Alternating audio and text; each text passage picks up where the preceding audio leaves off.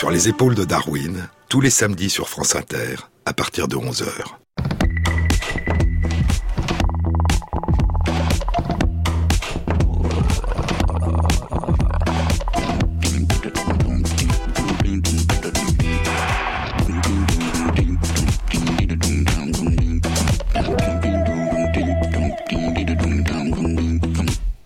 Bonjour à tous. Sur les épaules de Darwin, sur les épaules des géants. Se tenir sur les épaules des géants et voir plus loin, voir dans l'invisible, à travers l'espace et à travers le temps. C'est un mois de janvier, sur les rives de la mer Égée. C'est il y a un peu plus de 2400 ans, en l'an 405 avant notre ère, dans la grande cité d'Athènes. 75 ans plus tôt, quand la victoire d'Athènes et de Sparte sur les Perses avait mis fin aux longues guerres médiques, Athènes avait connu son âge d'or. C'était le temps de Périclès, le siècle de Périclès. On surnommait Périclès l'Olympien, dit Plutarque, en raison de ses talents de stratège, de sa puissance politique et militaire, de la grandeur et de la splendeur des temples et des monuments dont il orna Athènes, il fit construire le Parthénon sur l'acropole, et en raison de son éloquence. Elle était telle, dit Plutarque, qu'il surpassait de loin tous les autres orateurs. Mais en l'an 405 avant notre ère, cela fait un quart de siècle que Périclès est mort, et cela fait un peu plus d'un quart de siècle qu'Athènes s'épuise dans la série de guerres qu'il oppose à Sparte, et qu'on appellera la guerre du Péloponnèse. Thucydide, le plus grand historien de la Grèce antique après Hérodote, la décrira dans son grand livre Historiae, les histoires, connu sous le titre La guerre du Péloponnèse. La puissance politique et militaire de la grande cité d'Athènes est en train de s'effondrer. La démocratie s'y défait. Socrate a 65 ans. Il lui reste 6 ans à vivre. Platon, son disciple, qui préservera ses paroles dans ses livres, a 23 ans. Et c'est la fin du temps des grands tragédiens. Échille, Euripide et Sophocle, les trois plus grands tragédiens d'Athènes, les trois plus grands tragédiens de la Grèce antique, sont morts. C'est la fin du temps des grands tragédiens, mais c'est la cité elle-même qui commence à vivre une tragédie. Huit mois plus tard, au mois de septembre de cette année 405, la flotte d'Athènes sera défaite par la flotte de Sparte à la bataille navale d'Aegos Potamoi, la rivière de la Chèvre, le nom d'une cité grecque située à l'embouchure de la rivière de la Chèvre, dans le détroit des Dardanelles, sur les côtes de la Turquie. Encore six mois, et au printemps de l'année 404, Athènes, affamée, après avoir subi un siège, se soumettra à Sparte. Un an plus tôt, durant le mois de janvier de l'an 405, alors que le destin de la cité est en train de basculer, plus de dix mille Athéniens ont soudain entendu s'élever un chant étrange et strident. Brekekekex coax coax. Brekekekex coax coax. C'est au pied de l'acropole, sur son versant sud, durant les Lénéennes, une fête qui avait lieu tous les ans en janvier en l'honneur de Dionysos, le dieu de la vigne, du vin et de la poésie.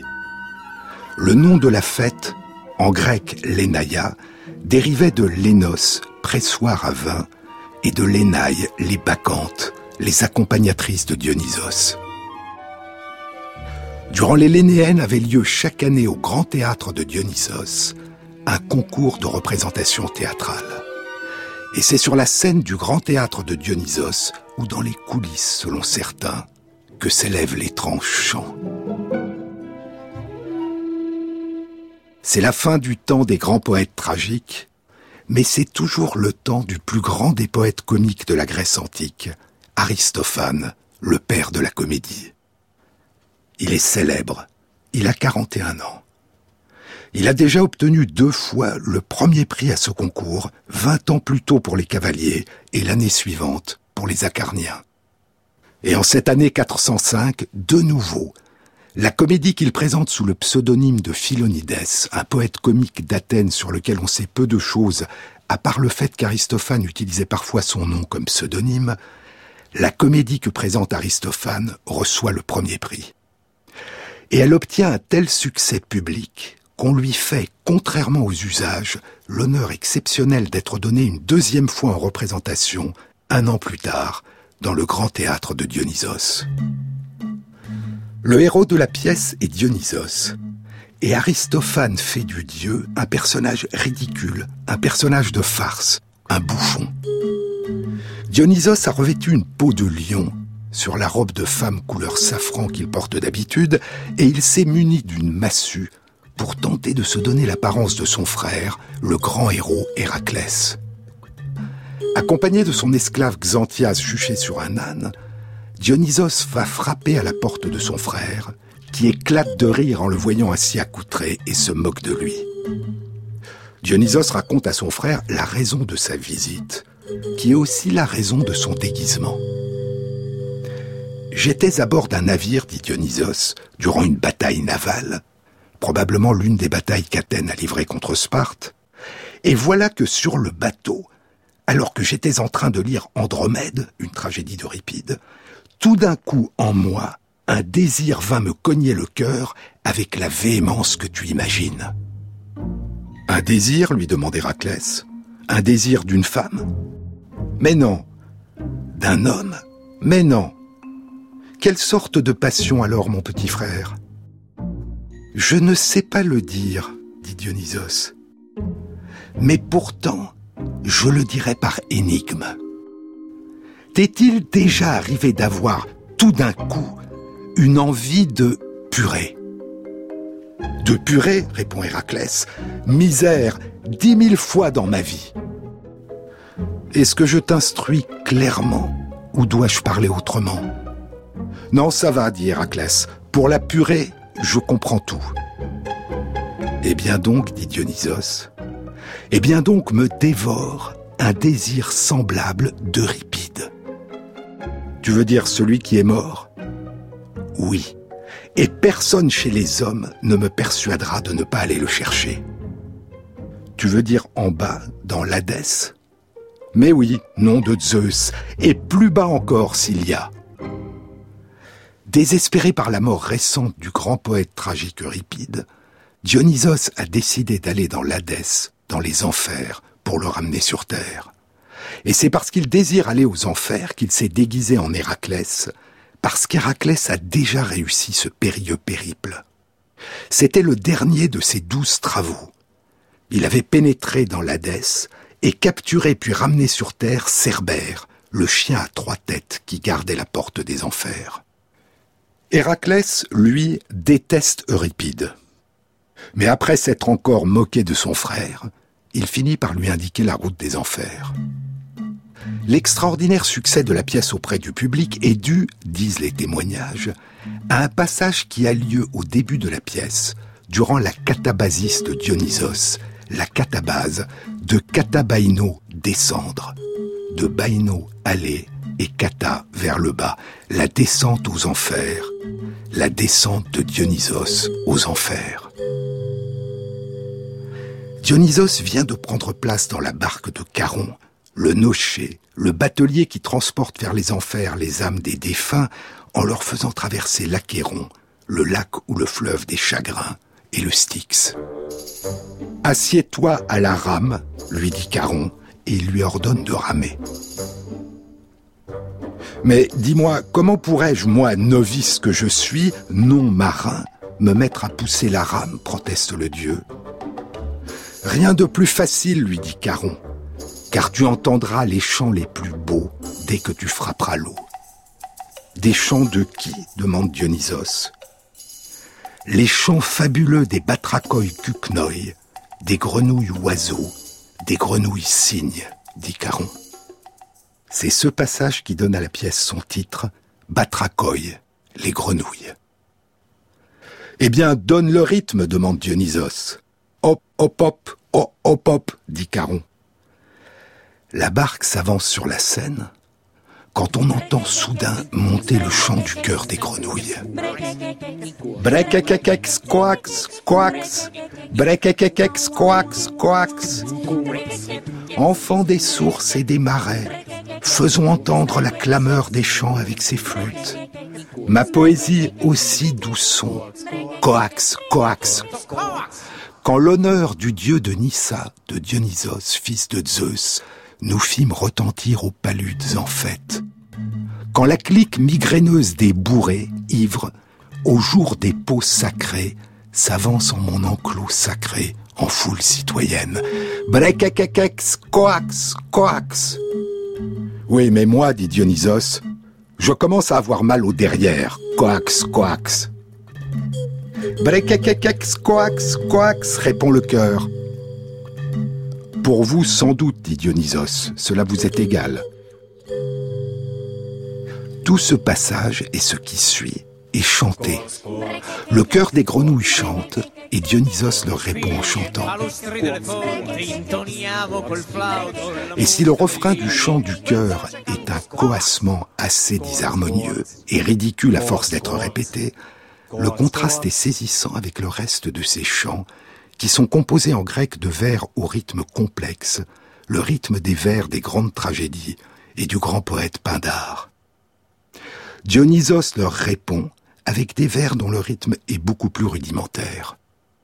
Brekekekex, coax, coax, chante le chœur. Mais crevez jusqu'à la dernière avec ce coax, répond Dionysos, car vous n'êtes que du coax.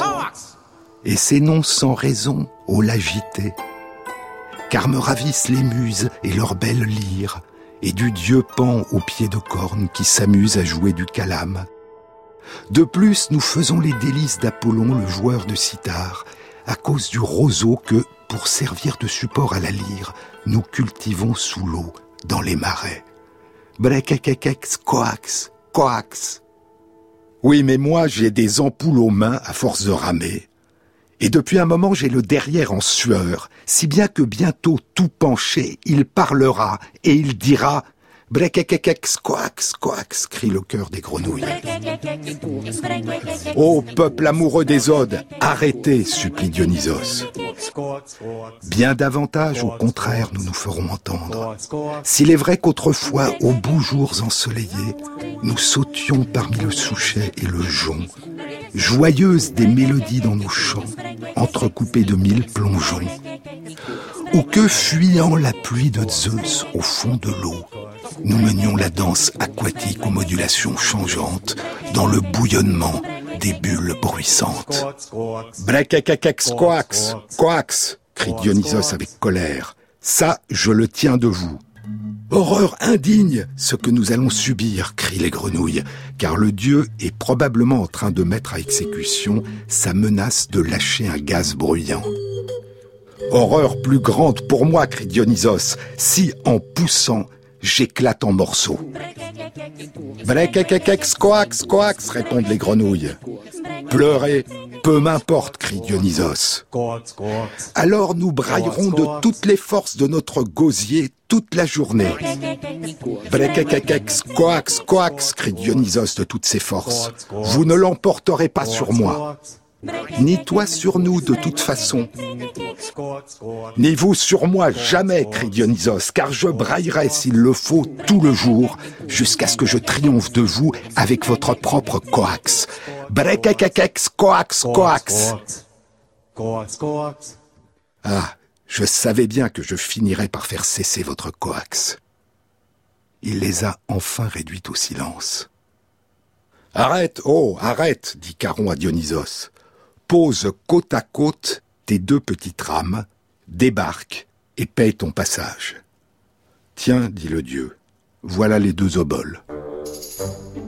De tout temps, le prix pour traverser l'Achéron avait été une obole.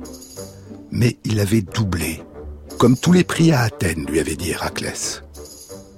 Dionysos retrouve Xanthias qui a dû faire le tour du lac ou du marais de l'Achéron à pied, parce que Caron ne prend pas d'esclaves à son bord. Et ainsi, chez Aristophane, la mythique barque de Caron n'est qu'une alternative payante à un bref parcours à pied. Après de multiples aventures comiques, Dionysos et Xanthias arrivent aux enfers. La raison pour laquelle Dionysos a décidé d'aller aux enfers, je vous le disais, est de faire revenir sur Terre le grand tragédien Euripide, qui est mort l'année précédente. Et là, Dionysos apprend qu'Euripide est en train de se disputer avec son aîné Échille, qui occupe le trône de la tragédie qui revient au plus grand poète tragique. Euripide veut s'installer sur le trône à la place d'Échille. Pluton, le dieu des enfers, convoque Dionysos à sa table. Chez Homère, le dieu des enfers était Hadès, qui signifierait le non vu, le non visible, l'invisible. Depuis, Hadès était devenu le nom des enfers, le nom d'un lieu. Le dieu, lui, était devenu Pluton, de Plutos richesse. Il n'est plus Hadès, l'effrayant invisible, mais celui qui procure les richesses de la terre, les moissons avec son épouse Perséphone et les minerais. Et Pluton, le dieu des enfers, propose à Dionysos d'arbitrer le conflit entre Euripide et Échille. S'ensuit un duel comique, une joute verbale entre les deux grands tragédiens qui citent chacun des extraits de ces tragédies et en oppose la qualité à des extraits de l'autre qu'ils ridiculisent. Après un temps, Dionysos décide, pour en finir, de faire apporter une balance. La pesée déterminera lequel des deux poètes a composé les vers qui ont le plus grand poids. Approchez donc, leur dit Dionysos, puisqu'il me faut peser, comme on pèse au marché le fromage, le génie des poètes.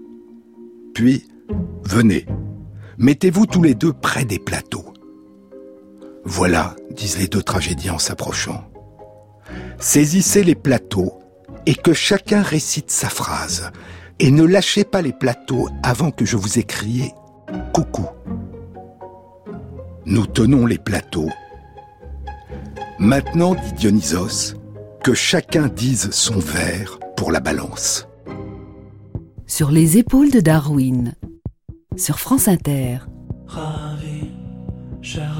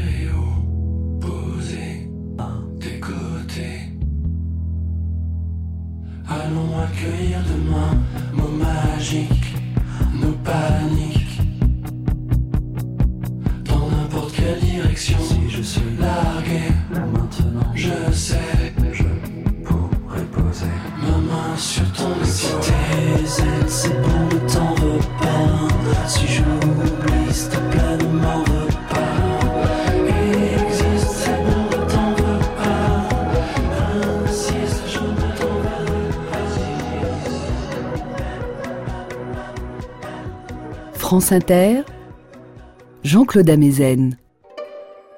Saisissez les plateaux de la balance, dit Dionysos à Échille et Euripide, et que chacun dise son vers dans la balance, et ne lâchez pas les plateaux avant que je vous ai crié coucou.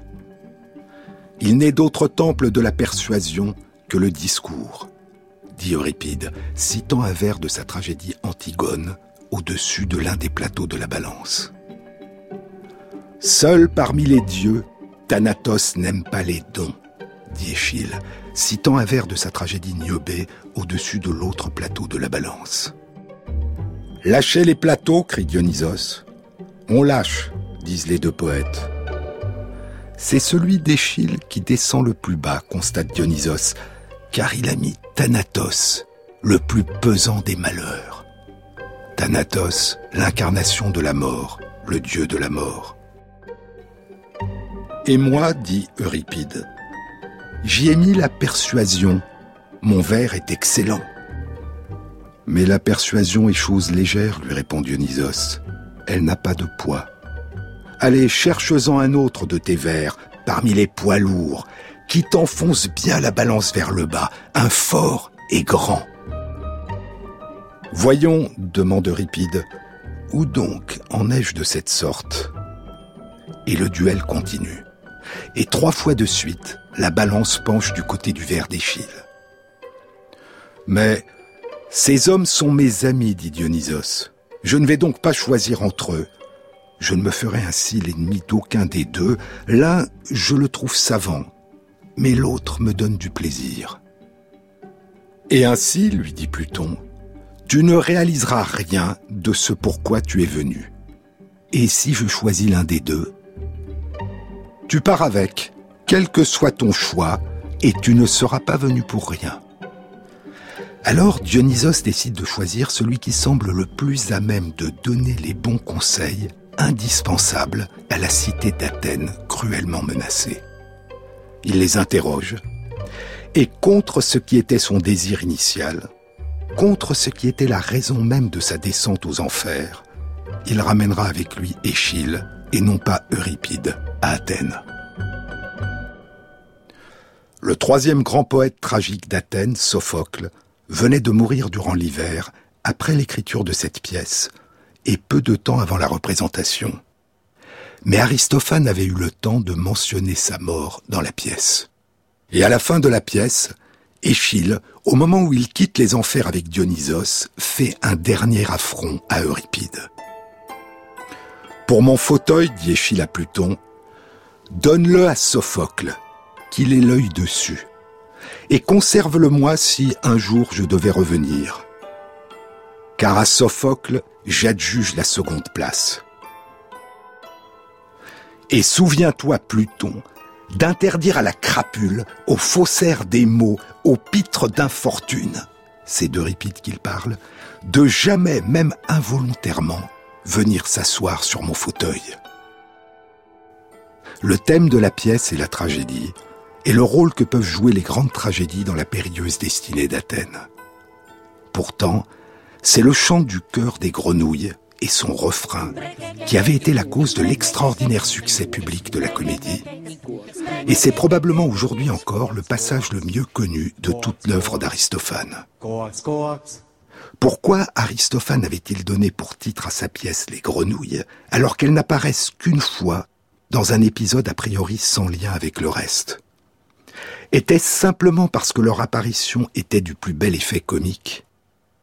L'helléniste Jean de Fradas a proposé il y a 50 ans une autre explication. Aristophane, bien qu'il soit lui-même dans ses pièces un grand innovateur, est pour le reste un conservateur qui regrette la simplicité et la grandeur passée de sa cité, de ses tragédies, de sa musique, et le caractère en partie aristocratique de l'ancien pouvoir politique. Il n'aime pas les tragédies d'Euripide, dont il trouve les raffinements, les chants et la musique trop précieux et décadents.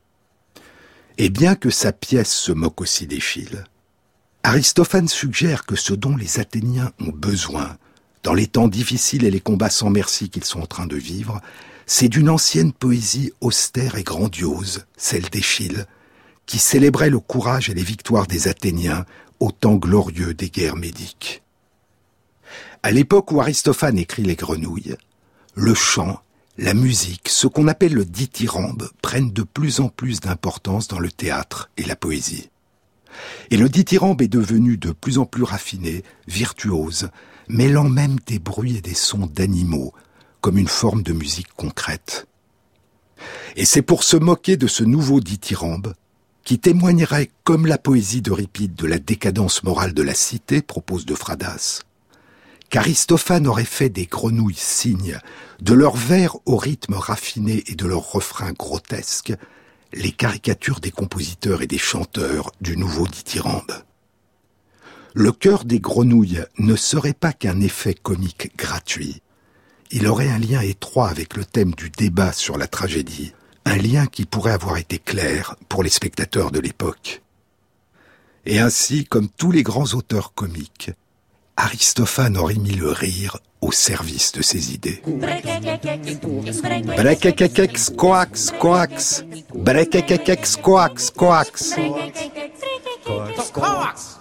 Le refrain du cœur des grenouilles chez Aristophane ressemble beaucoup au chant des mâles Pelophylax ridibundus, ridibundus rieur. Ce sont les grenouilles rieuses, les plus grosses grenouilles d'Europe qui vivent en Europe et en Asie centrale. Écoutons leur chant.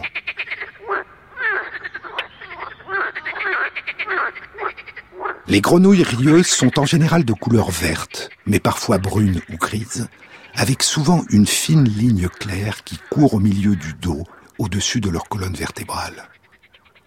Les troubadours font environ 12 cm de long, et leurs compagnes qu'ils tentent de séduire, environ 17 cm, sans compter la longueur de leurs pattes, les longues et puissantes pattes de derrière aux pieds palmés, qui leur permettent de faire de grands bonds. Les grenouilles rieuses prennent le soleil sur les rives des mares, des étangs, des lacs, des ruisseaux et des rivières, et lorsqu'elles sont dérangées, elles plongent dans l'eau avec un plouf, un plop retentissant. Les chants ont lieu à la saison des amours, au printemps. Les mâles chantent en flottant sur l'eau et en défendant leur territoire de chant. Comme chez la plupart des grenouilles, les mâles utilisent pour chanter un sac vocal. Ils ont deux sacs vocaux de part et d'autre de leur bouche, qui se gonflent d'air et se dégonflent au rythme de leur chant. Et les femelles, quand elles sont séduites, s'approchent du chanteur qui les a émues, en émettant elles-mêmes un appel. Brekekekex coax, coax, brekekekex coax, coax. Mais, dit Steve Waring dans sa jolie chanson Les grenouilles, mais les grenouilles ont aussi d'autres chants. Il était une fois un petit garçon qui aimait bien se promener à la campagne. Eh bien, ce petit garçon, il s'assoit sur un tronc d'arbre et il écoute les grenouilles. D'abord, elles ne parlent que le langage des grenouilles, quand quelques-unes disent.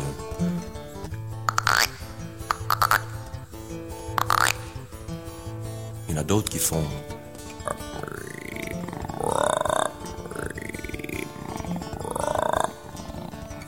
Les plus grosses.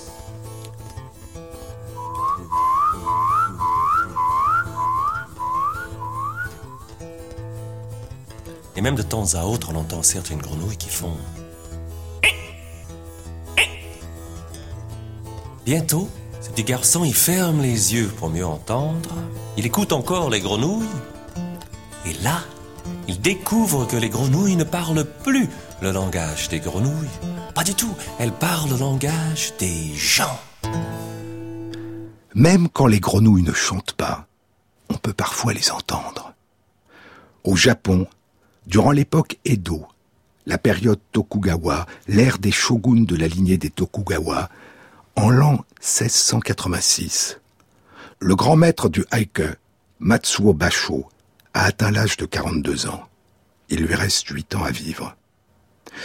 Et cette année 1686 est publié dans Jour de printemps le haïke de Basho qui est probablement le plus célèbre. Vieil étang, une grenouille y plonge, chuchotis de l'eau. Un siècle plus tôt, loin de là, en France, un grand poète chante la grenouille.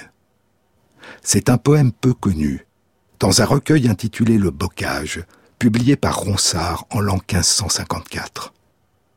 Il a 30 ans.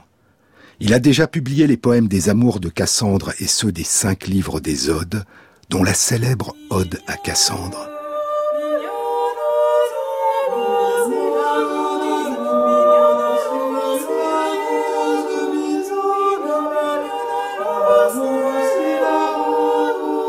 Mignonne, allons voir si la rose qui ce matin avait déclose sa robe de pourpre au soleil a point perdu cette véprée, les plis de sa robe pourprée et son teint au vôtre pareil. Mais revenons à l'année 1554. Dans le recueil intitulé Le Bocage, Ronsard a dédié deux poèmes à son ami Rémi Bello, qui fait partie avec lui des sept poètes qui se sont regroupés un an plus tôt former la Pléiade. L'un des poèmes dédiés à Rémi Bello est intitulé Le fourmi. Après un long éloge des fourmis qu'il appelle de petits dieux, le poème se termine par une exhortation. Or, gentil fourmi, je vous prie, si un jour Bello tient son ami à l'ombre de quelque futaie sous qui sera votre troupeau, ne piquez point la chair douillette de sa gentille mignonnette. L'autre poème dédié à Rémi Bello est intitulé La grenouille. Il commence ainsi. Nous t'estimons être une déesse, jante grenouille, qui sans cesse au fond des ruisselets herbeux te désaltère quand tu veux.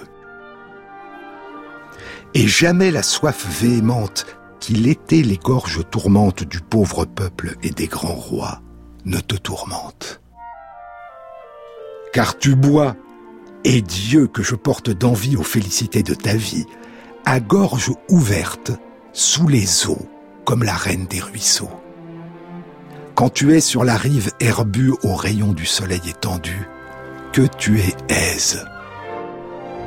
Si un bœuf passe par là, mourant de soif, tu enfles contre la grande bête si fort les veines de ta tête, et coasses d'un si haut bruit que de crainte le bœuf s'enfuit. Toi, demeurant sur l'herbe épaisse, des ondes, la seule maîtresse. En ton royaume, le serpent te combat, mais il se repent tout sur l'heure de t'avoir prise, car tu lui tiens la tête mise si longtemps au fond du ruisseau que tu l'étouffes de sous l'eau. Le laboureur à ta venue, joyeux de ton chant, te salue comme prophète du printemps. Tantôt tu prédis le beau temps, tantôt la pluie, tantôt l'orage. La première version se terminait aussi par une exhortation qu'il a supprimée par la suite. Or, si quelqu'un doit recevoir quelque salaire pour avoir d'un autre chanté la louange, octroie-moi pour contre-échange de mes vers un présent nouveau au premier mois du renouveau. C'est que ta voix un petit peu rude n'approche jamais de l'étude ni du lit de mon cher Bello. Ainsi, grenouille, ainsi dans l'eau que le héron bécu ne t'agrippe, et que le brochet dedans sa tripe jamais ne te puisse enfouir, et que toujours tu puisses fuir la pièce rouge à me sonner. Les grenouilles vivent dans les vers des poètes, et sur la Lune, disent d'anciens récits chinois et amérindiens. Mais elles vivent aussi de par le monde sur notre Terre, et c'est là que nous allons maintenant partir à leur rencontre.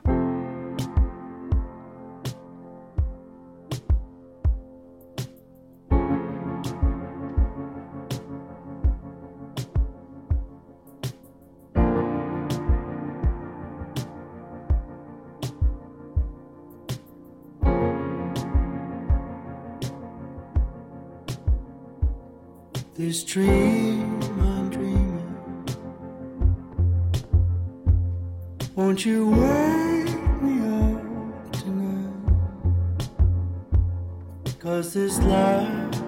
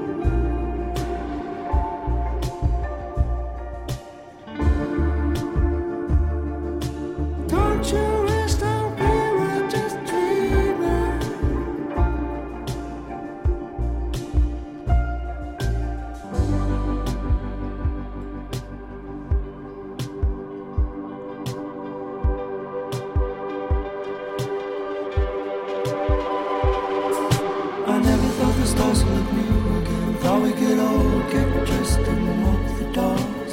Never really thought I'd have to be alone. I never thought you'd ever be gone. But I still sing along to yesterday's song. I got lost in the talking Oh, I'm so lost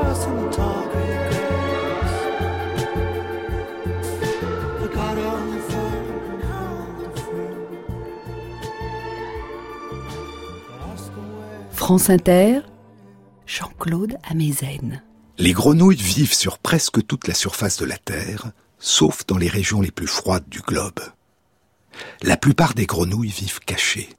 On les voit rarement. On les aperçoit soudain qui bondissent, on entend un plouf. Et on les entend chanter la nuit, à la saison des amours. Dans les pays tropicaux, les chœurs nocturnes de grenouilles mâles sont souvent spectaculaires. Leurs chants peuvent être entendus à plus d'un kilomètre. Les troubadours sont réunis autour d'une mare ou d'un lac ou d'une rivière, et parfois les mâles appartenant à une vingtaine d'espèces différentes chantent ensemble ou à tour de rôle. Un chœur polyphonique dans la nuit. Les grenouilles sont de par le monde d'une très grande diversité et elles ont des modes de vie très variés. Il y a des grenouilles qui vivent plus dans l'eau que d'autres. Ce sont d'excellentes nageuses et elles ont non seulement les pattes arrière mais aussi les pattes avant palmées. Il y a des grenouilles qui creusent des abris dans la terre et elles ont des protubérances solides aux extrémités de leurs pattes arrière dont elles se servent comme de pelles. D'autres grimpent haut dans les arbres et elles ont au bout de leurs doigts et de leurs orteils de petits disques adhésifs qui leur permettent de s'accrocher au tronc des arbres et aux parois verticales. Certaines grenouilles sont capables de réaliser des vols planés dans les airs en se servant de leurs pattes aux doigts et aux orteils écartés en éventail comme de parachutes. Plus de 6000 espèces différentes de grenouilles ou crapauds ont été identifiées à ce jour. Il y a un peu plus de 30 ans, en 1986, on n'en connaissait encore que 4000. Et on continue de par le monde à en découvrir de nouvelles. Mais, comme la plupart des animaux, les grenouilles sont aujourd'hui en danger. Plus d'un tiers d'entre elles, plus de 2000, sont menacées d'extinction.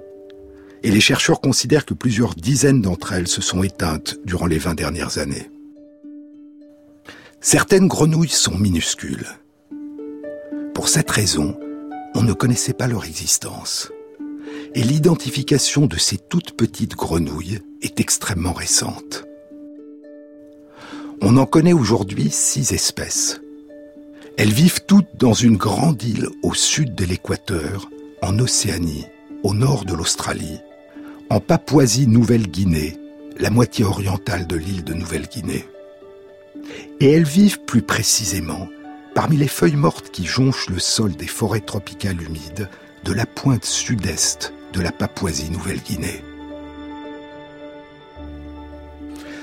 Ces six espèces de grenouilles minuscules constituent à elles seules un genre jusqu'alors inconnu, qui a été nommé Paedophrinae, du grec ancien païdos enfant et phrunos, grenouille ou crapaud. Grenouille enfant. Et ces grenouilles, en plus d'être minuscules à l'âge adulte, conservent à l'âge adulte des caractères juvéniles, des caractéristiques d'enfant, dont une faible ossification de certains os qui demeurent relativement cartilagineux. Les deux premières espèces ont été découvertes dans les forêts de Papouasie-Nouvelle-Guinée par Fred Krauss du Bishop Museum à Honolulu, qui poursuit aujourd'hui ses recherches à l'Université du Michigan. C'était en 2002, mais c'est en 2010 qu'il en a publié la première description dans la revue de zoologie Zookeys. Leur corps, sans compter les pattes, mesurait entre 10 et 11 mm, et Krauss annonçait qu'il s'agissait des plus petites grenouilles découvertes à ce jour dans le monde. Un an plus tard, elles perdaient leur titre.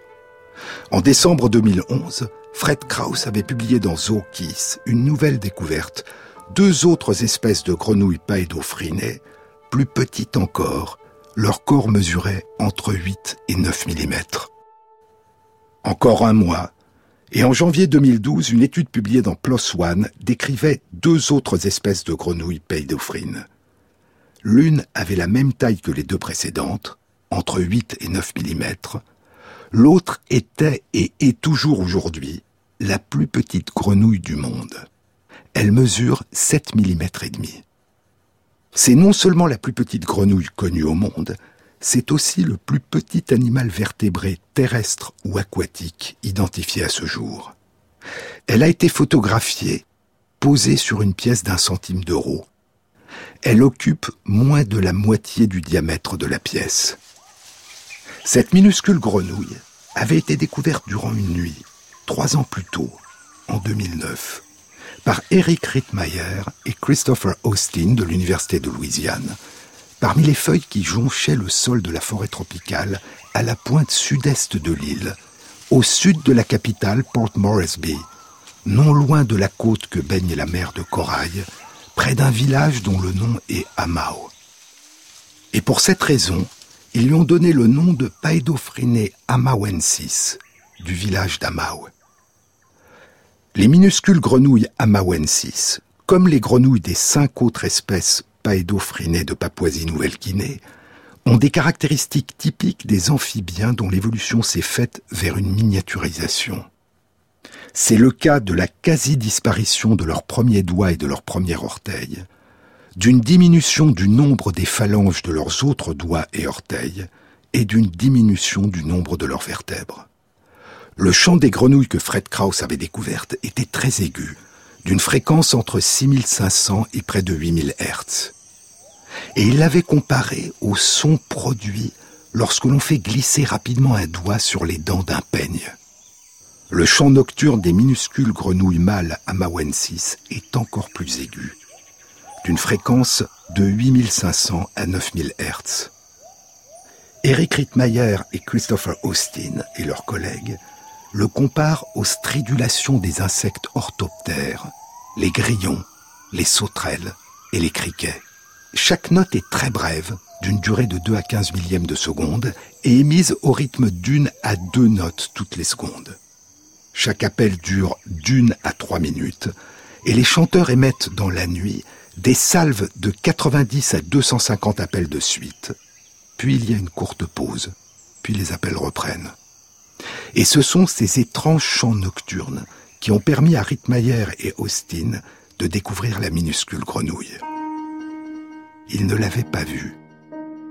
Ils avaient entendu ces stridulations qui provenaient des feuilles mortes sur le sol. Ils ont cherché, ils n'ont rien vu. Alors ils ont pris quelques poignées de feuilles mortes et les ont mises dans un sac. Et c'est plus tard, en examinant le contenu du sac, la minuscule grenouille leur est apparue. Son dos est de couleur brun foncé, avec des taches irrégulières de couleur rouille, et son ventre et ses flancs sont gris ardoise, avec des taches d'un blanc bleuté. Elle n'a pas les pattes palmées. Ses pattes arrière sont relativement longues par rapport à la minuscule taille de son corps, et elles lui permettent de faire des bonds de 20 cm, c'est-à-dire une distance égale à 30 fois la longueur de son corps. Si les chants stridents de ces minuscules troubadours sont désormais connus, on n'a encore jamais vu les compagnes qu'ils tentent de séduire.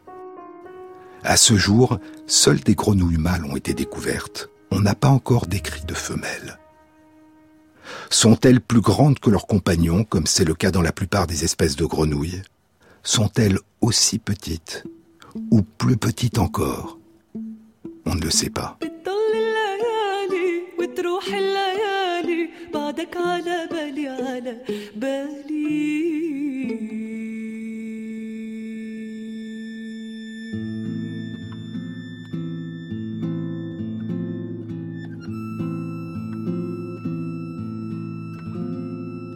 بعدك على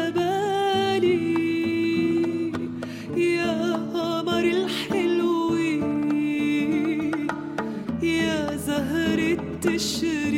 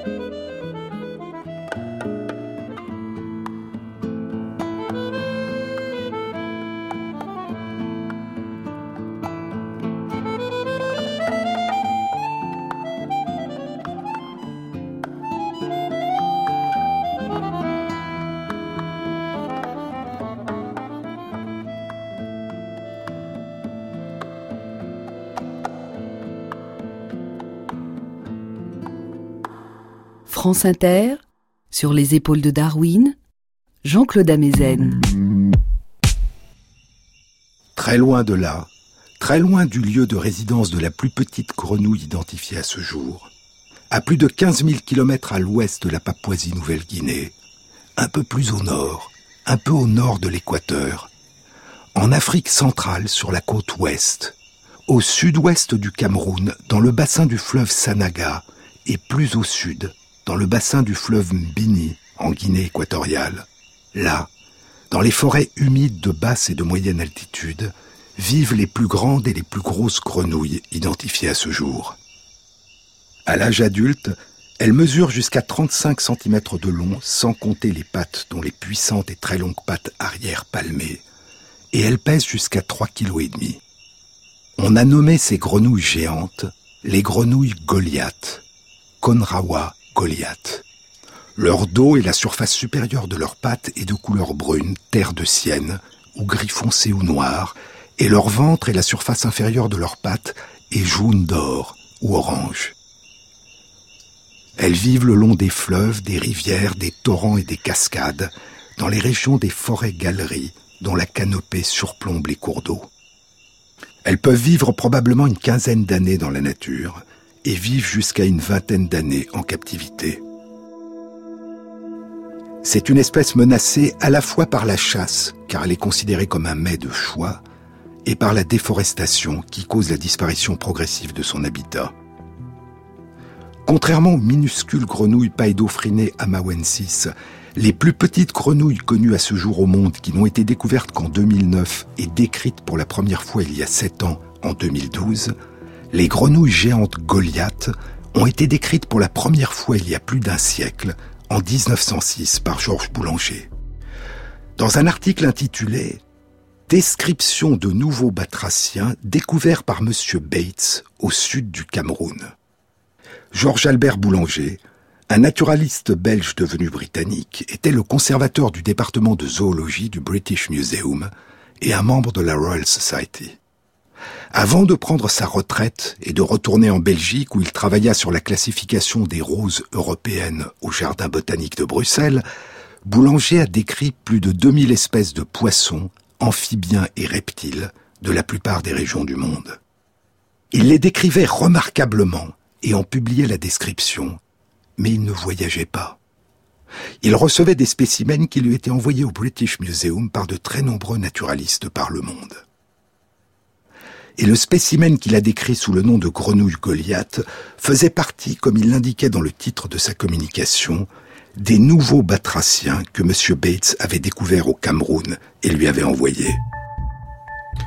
Depuis son enfance, George Latimer Bates était passionné par la nature et par les voyages en Afrique des explorateurs et des naturalistes.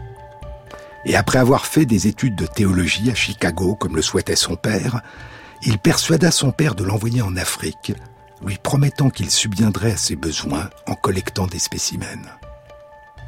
Il deviendra un ornithologue respecté, mais il enverra aussi au British Museum et dans d'autres musées, à partir de différentes régions d'Afrique, des spécimens de mammifères, de reptiles, de poissons, d'insectes et de plantes jusque-là non décrits, et de nombreuses espèces de grenouilles dont la grenouille géante Goliath, et la grenouille Trichobatrachus robustus, la très curieuse grenouille chevelue ou velue, aux étranges griffes rétractiles que nous découvrirons dans une prochaine émission. Une vingtaine d'espèces d'oiseaux seront nommées en son honneur, ainsi que trois espèces de grenouilles. Astylosternus bathesi, Phrinobatrachus bathesi et Nectophrine bathesi, toutes trois décrites et nommées Georges Boulanger. Mais revenons aux grenouilles géantes Goliath. Bien qu'elles aient été décrites il y a plus d'un siècle, on connaît peu de choses sur leur comportement et on n'a à ce jour encore jamais observé leurs unions. Probablement parce qu'elles sont silencieuses. Ni les mâles ni les femelles ne chantent. Dans un certain nombre d'espèces, les grenouilles ont des comportements parentaux développés. Les parents ou l'un des parents protègent les œufs et parfois les têtards jusqu'à la métamorphose. Et il y a un mois et demi, au début du mois d'août 2019, une étude décrivait pour la première fois un comportement parental jusqu'alors inconnu chez les grenouilles Goliath, et nous le découvrirons dans une prochaine émission.